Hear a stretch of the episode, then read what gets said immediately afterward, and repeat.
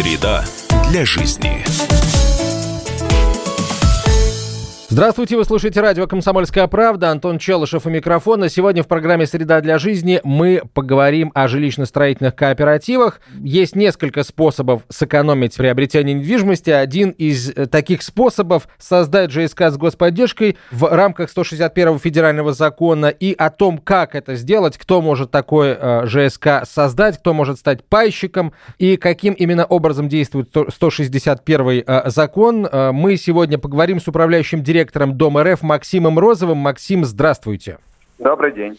А как нужно организовать ЖСК, чтобы воспользоваться главным преимуществом, ну, одним из главных преимуществ, которое дает 161 ФЗ, я имею в виду получение земли под строительство на безвозмездной основе? Создание кооператива действующего на основании 161 федерального закона, проходит почти в том же порядке, что организация обычного юридического лица. То есть будущие члены кооператива собираются, принимают соответствующее решение, оформляют это решение протоколом, утверждают устав, юридический адрес единоличного исполнительного органа и регистрируют данный кооператив налоговый. То есть никаких отличий от стандартных действий по организации юридического лица здесь нет. Поэтому сложностей никаких быть не должно. То есть не имеет значения, в каком возрасте находятся пайщики, э, какой у них там социальный статус, работа и так далее, опыт работы, то есть это не имеет значения? Все эти моменты и нюансы значения никакого не имеют.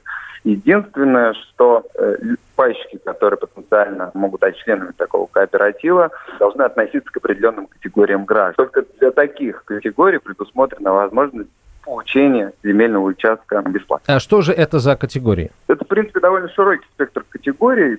Туда относятся молодые ученые, научные инженерно-технические работники, научно-педагогические работники высшего образования, работники всех э, федеральных образовательных учреждений, а также федеральных учреждений здравоохранения и культуры, государственные служащие, военнослужащие, сотрудники органов внутренних дел, работники образовательных организаций, социального обслуживания, учреждений здра- здравоохранения и культуры, а также многодетные семьи. То есть, получается, все те категории э, граждан, которые своей работой на благо государства или э, своим вкладом в демографию заслужили такое право, как создание ЖСК, в рамках которого можно получить безвозмездно землю. Логика угу. именно такая. Единственное, чаще всего граждане, которые послужили Отечеству, не всегда могут позволить себе приобрести это жилье э, на рыночных условиях. Собственно, в этой связи такая льгота предоставляет. А, тогда очень важный вопрос, как обезопасить себя от мошенничества в этом процессе, потому что процесс все-таки непростой. Прежде всего, стоит отметить, что деятельность и реализация проекта в рамках таких кооперативов ведется под контролем Дома РФ соответствующих федеральных органов и исполнительной власти, по сути, работниками которых и поищики являются. Это важный момент. Дальше не нужно доверять лицам, которые обещают за вас там, организовать, формировать и сделать. Лучше заниматься это либо самим, либо нанять действительно профессиональных э, юристов или талистов, которые не один день работают на рынке и могут гарантировать э, непосредственный результат. Также существует риск связаться, скажем так, с недобросовестными подрядчиками, поэтому нужно при начале реализации проекта уделить особое внимание, скажем так, надежности потенциального подрядчика, который будет реализовывать самый строительный проект. Ну, по сути, все. Дальше пайщики сами организовывают управление этим кооперативом, что, как вы понимаете, минимизирует риск быть обманут. Самый интересный, наверное, вопрос, сколько земли было передано на безвозмездной основе вот ЖСК, которые созданы по 161 федеральному закону? На сегодняшний момент 87 жилищно-строительных кооперативов в 38 субъектах Российской Федерации уже получили земельные участки общей площадью более 850 гектар. При этом в 14 субъектах Российской Федерации 18 проектов жилищно-строительных кооперативов уже введены в эксплуатацию, что позволило, скажем так, ввести более 200 тысяч квадратных метров жилья. Есть ли какие-то, скажем, вот границы, да, какие-то а, а, ограничения по количеству земли, которая может быть передана на безвозмездной основе таким ЖСК? Страна у нас, как все знают, богата землей. Ну, с одной стороны, да. федеральной землей предоставляется как раз земля, которая находится в федеральной собственности, либо в неразграниченной собственности муниципалитетом. Поэтому предел, скажем так, доступной земли довольно-таки высок. Поэтому Важно, чтобы эта земля находилась в приятной локации, чтобы там можно было бы реализовать что-то с точки зрения инфраструктуры. Давайте тогда еще я попрошу вас сказать, каким должен быть первый шаг, кому обращаться для того, чтобы получить землю? Прежде всего нужно организовать э, группу единомышленников, которые готовы по этому э, двигаться.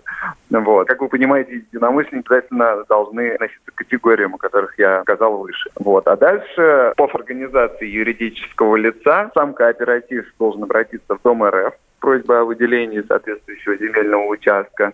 И в поддержку кооператива должно в обязательном порядке последовать ходатайство от федерального органа исполнительной власти, сотрудники которого являются пайщиками, либо от субъекта. Опять же, в случае, если пайщиками кооператива являются бюджетные категории, относящиеся к муниципальным учреждениям. Максим, и какой же может быть экономия от участия в ЖСК по сравнению с приобретением квартиры на рыночных условиях? Вот реальная экономия вилка довольно, скажем так, значительная, составляет от 20 до 50 процентов от рыночной стоимости жилья. Как, я думаю, все понимают, разница обусловлена ценой, скажем так, земли в конкретном регионе. Там, где стоимость квадратного метра жилья, ну и, соответственно, земли высокая, то и за счет, скажем, экономии на приобретении земли достигается существенная экономия при э, реализации проекта. Также экономия достигается за счет управления проектом, скажем так, своими руками, с минимальным привлечением профессионалов и отсутствием всяких девелоперских комиссий. Максим, спасибо большое. Да, наши вопросы о э, ЖСК и о том, насколько э, просто можно получить землю э, жилищно-строительным кооперативом, организованным в рамках 161 федерального закона, отвечал управляющий директор Дома РФ Максим Розов. Максим, спасибо. Но, как известно, при любых сделках с недвижимостью необходимо в первую очередь проверить чистоту этой сделки. А как это происходит в случае с, со вступлением в ЖСК, мы прямо сейчас поговорим с юристом Галиной Скорик. Галина, здравствуйте. Здравствуйте. Скажите, на что нужно обращать внимание, прежде чем подписывать соответствующие документы о вступлении в качестве пайщика в жилищно-строительный кооператив и а, как вообще эта процедура выглядит по вступлению в ЖСК? Первое, о чем должен понимать каждый человек, который вступает в ЖСК, то, что ЖСК – это объединение людей, которые хотят построить дом. То есть дом они будут строить все вместе и сами. То есть это люди объединились, собрали деньги, нашли людей и построили. Соответственно, каждый человек, который вступает в ЖСК, должен понимать, что по сути строит он сам вместе с другими людьми. И это как кардинальное отличие от других форм строительства, которые существуют на рынке. Поэтому самое главное, когда вы вступаете в ЖСК и начинаете строить дом, либо частный, либо многоквартирный высокий дом качестве члена ЖСК пайщика, вы должны посмотреть, как этот ЖСК работает и какие люди помимо вас в него включены. Первый документ, который вы берете и обязательно изучаете, желательно от корки до корки со всеми буквами, это устав жилищно-строительного кооператива. Там должно быть видно, какой паевой взнос вы вносите, какие у вас есть права и гарантии как пайщика, чтобы вас после внесения денег оттуда каким-то странным образом не исключили. Следующий документ, который я лично рекомендую вам посмотреть, это смета либо бюджет на строительство. Исходя из того, что жилищно-строительный кооператив – это организация людей, которые строят сами, желательно изначально понимать, какие расходы предполагаются на строительство того или иного дома.